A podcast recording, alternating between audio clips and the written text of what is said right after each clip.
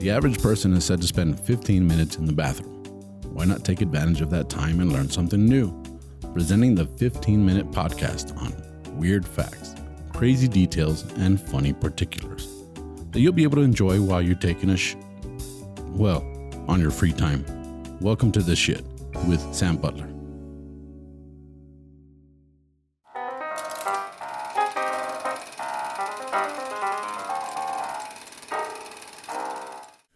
Welcome to another episode of the Shit Podcast. We have a very special segment for you guys today. This segment, uh, we'll be doing it once a month. Uh, we've been doing it in Spanish. I think we've already done two episodes in Spanish, but uh, it's been fairly successful. So we thought we'd do it in English as well. Hopefully, y'all will enjoy it. Um, this segment is called Sam and Ram at the Movies. And we'll be talking about weird facts that have to do with different movies, documentaries, productions, eh, things that happened on set. Yep. But uh, my my guest Ram, you've seen him before. Uh, if you haven't, well, a little bit about Ram. Ram was the director for the show that we were all writers on, called A Late Night con Badia here in Ciudad Juarez. He's also the director for our live broadcasts that we do with the different guys at the studio, Studio Sin Contexto, Producciones Sin Contexto, here in Ciudad Juarez. And uh, he's now my co host on this segment. So we're going to be talking about movie stuff. Hopefully, um, well, find some stuff you guys hadn't heard before. With that being said, I want to kick this off. I have a weird fact about a movie, one of my favorite movies, Yeah. um, Saving Private Ryan. Of course. A wonderful movie. Yeah. something about that movie. Uh, when that movie came out, it was pretty intense. I mean, it still is, but we've kind of gotten used to it. But I mean, some of the scene, some of the stuff that happened in that movie, uh, you never imagined. you know, like it, like it, for me, it, it made me appreciate the struggle. You know how how much those guys uh, had to go through to actually win that war. I mean, the, course. the Nazi war machine, and of course, it kicks off with them in Normandy and the whole storyline about saving Private Ryan is amazing. But the shit um, aspect of it that I found that you know the weird fact was that saving Private Ryan caused post traumatic stress disorder in veterans. Of, I wonder. I mean, Yeah, if they so- were remembering their their, Yeah. their experiences. Yeah, it's so, tough. So it was way too realistic. Yeah. There was a there was a story from here from El Paso. Yeah. When they um showed that movie, the, the audience was like amazed when when it ended. When people started getting up, there was a veteran that stood up and saluted the the screen. Wow. everybody started um, like not to clap but to, Yeah, to like, honor it. him to Yeah. respect him yeah it was wonderful yes Yeah, it was a. It was a. It, I know it was the first time. I think it was also when it came out. I, I was a teenager or early, a young adult, but I remember watching that movie and just going like, "Wow, that was scary." yeah i mean yeah the first sequence Right. is very realistic like you said Yeah, I mean the scene, Yeah. the, a lot of the scenes. Um, uh, there's scene, guys getting their arms blown off on the beach, and, and it just it, it makes it makes you kind of wonder, you know, like it makes you it if you if you would have had the guts to do that. well to to to have that scene ready spielberg uh, interviewed a lot of uh, veterans from that war from normandy and uh, he took very little small details like the guy look, looking for his arm Mm-hmm. or like the guy that gets the shot in the helmet he takes it off and then poof, he gets killed i mean he those little things are, are real from interviews that he did Wow. Yeah. Yeah. it was. It was. It was. Uh, I mean, the storyline was, you know, was interesting uh, in itself, but those details. You know, I remember the scene when uh, the German soldier uh, stabs the guy. yeah You know, they're wrestling around and he stabs him in the chest. And the other guy could have shot him, but he doesn't shoot him, right? And Yep. he's just scared to death. I mean, you, you look at you look at that stuff and you go, "Yeah, I don't know, I don't know." I mean, I, that's that was a whole different that's another point of view from Yeah. for war for war. So I think that that's a, a very interesting um, movie. Of course, it's it's one of the best out there, but uh, definitely I thought the the fact that it was too realistic and it actually caused PTSD in some veterans is, is pretty Yeah, it's amazing. it's tough, right? It's tough. Yeah. Well, So, I got, I- got what do you got? Fact, but it's very very different. all right, all right. Well, that's what this is about. it's from a documentary called "Fuck." All right. Documentary, and it's about the use of the word. Okay. pe- uh, people say in the documentary they argue that it has become a part of society, Mm-hmm. and depends on how you say it, it's good or bad. Yeah. There's a uh, interview with Bill Connolly that states that it can be the the word "fuck" can be understood in any language. Just depends on how you say it. I mean, oh fuck, Yeah. oh fuck. I mean, depend how how you say it, you understand it. No? And uh, well, it's a very interesting uh, documentary, well, because the word itself it set it's set 857 times. It's Wow. the second movie that has the most uh, use of the word "fuck" in it. Wow. The first one is called Swearnet, the movie, which came out in 2014. It's a comedy film, and they say the word fuck 935 times. Wow. Which according to the Samuel the- Jackson's in that movie. uh, think so. they say the word according to the, the, the length of the movie. Uh, every eight and a half minutes, they say the word fuck. Wow. Or uh, fucking or Is it fucked. is it seconds or minutes? minutes. Every eight minutes. Eight per minute. Eight per minute. Eight per minute. Uh-huh, eight per Oh, minute. okay. Yeah. And for example, the Wolf of Wall Street, Martin Scorsese's movie, they said the word fuck 569 times. Wow. That's in third place. Speaking of that movie, one of the things that I read earlier today was that that movie, when it was shot and, and finished, it was four hours long. Yeah. So they had to cut it down because Yeah. it was. Scorsese likes to make long movies. So it was four four hours long, Wolf of Wall Street, and uh, we can learn a lot from that, uh, my fellow comedians. Nothing should be four hours long, especially not comedy shows. you know, the two hours max. You know, but I, I know that if a movie's longer than, than two hours, I s- I've- I'll fall asleep. You know, and Mm-hmm. unless it's really good, there's some really good ones out there. But I've been known to take a nap. Yeah. during, during long movies. I've seen. I've been watching that lately. Movies are being starting to get longer. So two hours is uh like normal, like a normal movie. Yes. The last years, but now go ahead. okay. Um, no, no, keep going. We're talking about fuck eight. That's all you had on that. Oh yeah, well, Uncut Gems, the movie from Uh-huh. Adam Sandler, it's in fourth place with 560 times the word fuck. Then Summer of Sam, remember that movie from Yeah. 1990 something, Uh-huh. Spike Lee's movie. 435 times they say the word fuck. Every three minutes they use it. Wow. It's- I mean, it's interesting. In Casino, another Scorsese movie, almost 400 times. It's 398. I mean, it's a very long use of the word fuck. And um, the movie that you were mentioning uh, before, airplanes. Uh, Trains, planes, and automobiles. yes, there's a lovely scene that they use in this documentary where Steve Martin uses the word fuck in every uh, possible way that you can Okay. express it. Yeah. Uh, it's wonderful. Please watch it. Yeah. Um, the word there's a new uh, series on Netflix that's like the history of cussing.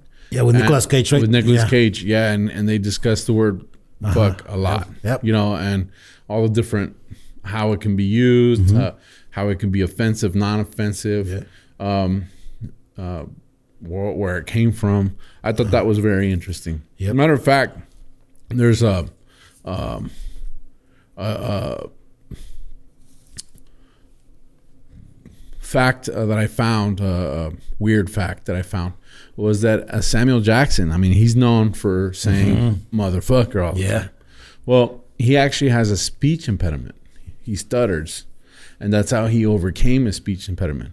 Every time he was going to stutter, he would say "motherfucker," Okay. and that's how he got over his speech impediment. Motherfucker. Yeah.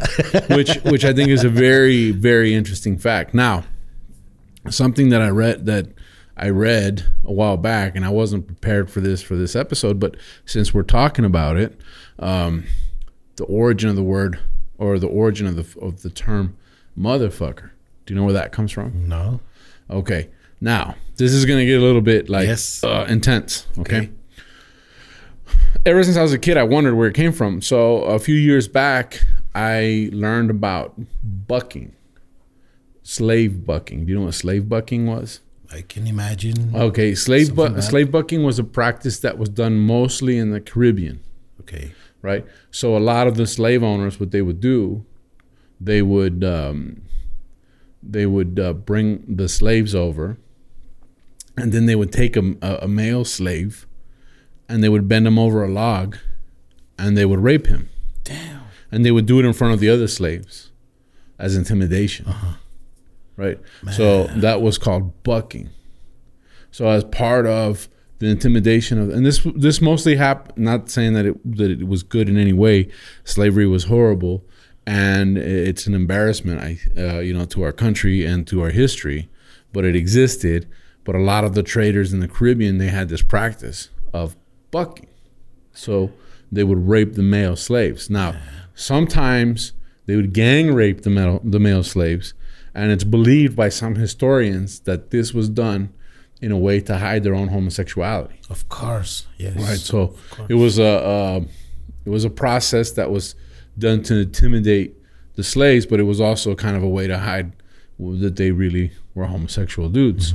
Now, part of the part of that intimidation and domination was making male slaves sleep with their own mother as as part of breaking them down and that's where I read this and and I don't know exactly where. So if if you guys know where if you've heard of this, if you're listening to this, uh, look it up, find it, whatever. I would love to see it in the comments.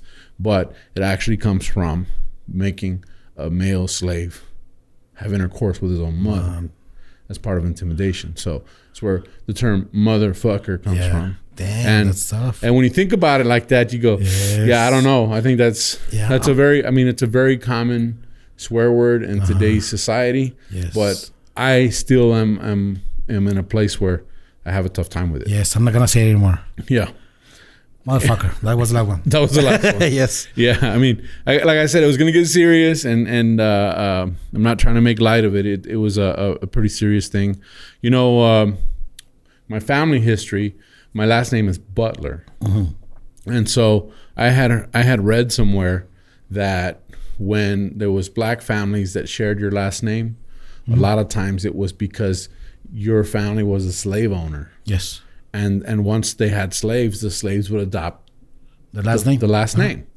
So that kind of worried me as a kid. I I started doing some research and I found out that um, my and, and it wasn't even as a kid. I, I found out as an adult um, recently because I did the whole ancestry.com. Yes. And I found out that my oldest relative or my first relative that came to America came in 1765, and he came through Esmont, Virginia. Okay. Esmont, Virginia is the town where my dad was born. Right. And I always worried about that because I mean we're white on my dad's side of the family, right? And you go, "Yeah, man, I don't," you know, I- you worry about your family history, especially with the history. Uh, and uh, like I've mentioned before, my dad was not a racist guy. My dad's best friend was a, a, black guy. They'd call him Salt and Pepper, hanging out together. Ah, beautiful. But um, you start to wonder, you know, about your family history. And I found out that in 1765, the migration that moved to Esmont, Virginia, Yes. came from England, and they were abolitionists. They were Methodists. Okay. So my family, my fam, my particular family line, comes from the Methodist that that escaped religious persecution in, in, in England in 1765. So chances are we were part of the abolitionist movement. So that made me feel a lot better Okay, about man. Yeah. about the whole situation, you know. Yeah, But um, that being said, uh, I don't know. This got a, pretty deep and historical. But the bottom line is, um, we do we can't really do anything about our past, but Mm-hmm. we can do something about our future. So, Yeah. getting back to the word "fuck," let's uh, let's talk about something a little bit more lighthearted here for the next few minutes. Um, Incredible Hulk, Which which one? There's the original of- one. Okay. What color is he? Green. He was gray. Really? Yeah, the Incredible Hulk originally was supposed to be gray. Was it in black and white or something? He was he, Stan Lee drew him up Okay. as, as a gray character. Oh, I didn't know that. he was supposed to be like the the gray uh, machine, the gray, and there was a printing accident, and he came out green. And when he saw him, he said, "That's it. That's perfect. I want him to be green." Ah, happy accident. Happy accident. So the Hulk, the green, uh, Incredible Hulk, is originally supposed to be, and I, and I have the deal here that he was supposed to be a gray monster. You know, that way he would exclude all ethnic groups. So Stan Lee's uh, whole idea of having a gray monster was that he's not black, he's not white, he's not. But when he came out green, he goes, "Okay, this is better." Wow, cool, Right. man. I didn't I didn't know that. Um, you familiar with uh, Tim Burton? Of course. Of course, right? Yeah. Uh, Tim Burton's Batman. Uh-huh. Remember who played Tim Burton's Batman? It's uh, I've, I I know that I have the face right here, but Michael Keaton. Michael Keaton, yes, Right. of course. That was what brought Batman back. I Uh-huh. remember. I mean, I was in Yeah. middle school. 1989, He, yeah. 1989. He came back. Everybody had Batman shirts. I mean, I it was in fifth deal. grade. You're in fifth grade. Of course. I'm older than you, Ram. Yeah. Dang. I was like in seventh grade. Yeah. Yeah. But uh, I remember the whole Batman, the whole Batman movement was crazy. But uh, you know who the original Batman was supposed to be? Adam West. No. well, I mean, he was the one from the TV show. Yeah, yeah, but he wanted to reprise his role, but I don't think he was uh, like, Young enough? yeah. But I would say Burt Reynolds. Bill Murray. oh yeah, yeah. I read about it. Imagine him being Batman. That'd have been. He'd, It I, would be interesting. I think of course. him more of as a Joker, right? Wouldn't he make a, a good Joker? Uh, cool. Bill Murray? Yeah, maybe. Yeah, I see him more like the Riddler. the Riddler. Yeah, Okay. like a little bit more sarcastic. Yeah, But he would make a cool Batman. I mean, depends on the the director's point Yeah. of view. that's true. Yeah, I remember that. Okay, and we'll leave off with this one. Uh, it's a little historical. Alice Guy Blake. Who is it? Okay, Alice Guy hyphen Blake was the first woman to direct a movie. She did so way back in 1896. Oh, okay. She went on to make more than a thousand cinematic works, 22 of which were feature films. Wow. So she the was first the first. female director. She truly paved the way for ladies in the industry. Wow. So over a thousand feature films. That's That's a lot. Wow. Well, back in those days, they would shoot like a feature film every three days. I mean, they would do it very fast, but still, it's a feature film with film with bigger equipment and a lot of people working for you. That's very tough for her. It's tough. So she did over a thousand uh, Wow. works, and Cool. 22 of them were feature films. Wow, wonderful. So that may have been shorts, may have been. But those were, was that that was a silent era, right? Uh-huh. Yeah, that they they were uh, faster to do, but still, I mean, the the value of making all those films. I mean, well, it's a lot. I don't know. I I struggle to make TikToks, you know. So Yeah, I can imagine that, yeah. I can appreciate her her thousand acts uh, works of cinematic work. Uh-huh. But uh, that wraps us up for this episode of the Shit Podcast. I hope you guys enjoyed the segment. Sam and Ram at the movies. Uh, till next month, we're going to be doing this once a month. And if you guys like, subscribe, uh, add your comments, all that kind of stuff. And uh, this takes off. This might turn into its own little project. So, with that being said, thank you guys for joining us. How can people find you on social media? On Instagram as Doobies Boobies. Doobies Boobies. And uh, I'm Tu Amigo Sam. That's T U Amigo Sam on all social media and YouTube.